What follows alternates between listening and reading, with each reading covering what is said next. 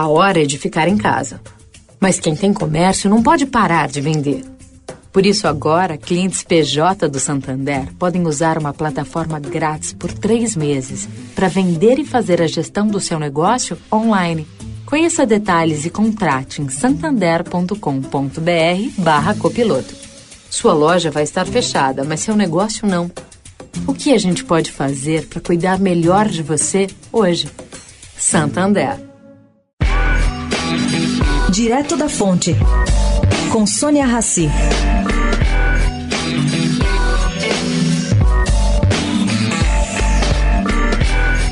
A Caixa tem hoje 2 milhões de contas de auxílio emergencial bloqueadas. Bom, fraudes contabilizou uma fonte do banco com quem eu conversei. E ele me explicou as duas maneiras principais de se fazer fraude. A primeira trata de invasão, similar à do caso de Vinícius, filho do William Bonner da TV Globo. Os hackers entram no celular de alguém não cadastrado no programa, inscrevem-se a pessoa e recebem os 600 reais em seu lugar. A segunda maneira, fraude o celular do desempregado já inscrito no benefício e rapidamente desconta o dinheiro no nome da vítima.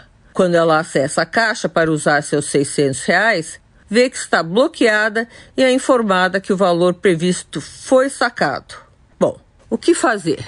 Quando a pessoa percebe essa fraude, a sugestão é denunciar imediatamente. A fraude é encaminhada para a Polícia Federal. A Caixa e a Polícia Federal estão tendo reuniões diárias sobre essas fraudes. O procedimento também envolve uma terceira etapa. Comprovada a fraude, Há casos até de autofraude, a Caixa assegura que o beneficiário recebe o dinheiro no prazo de 10 dias. Sônia Raci, direto da fonte para a Rádio Eldorado.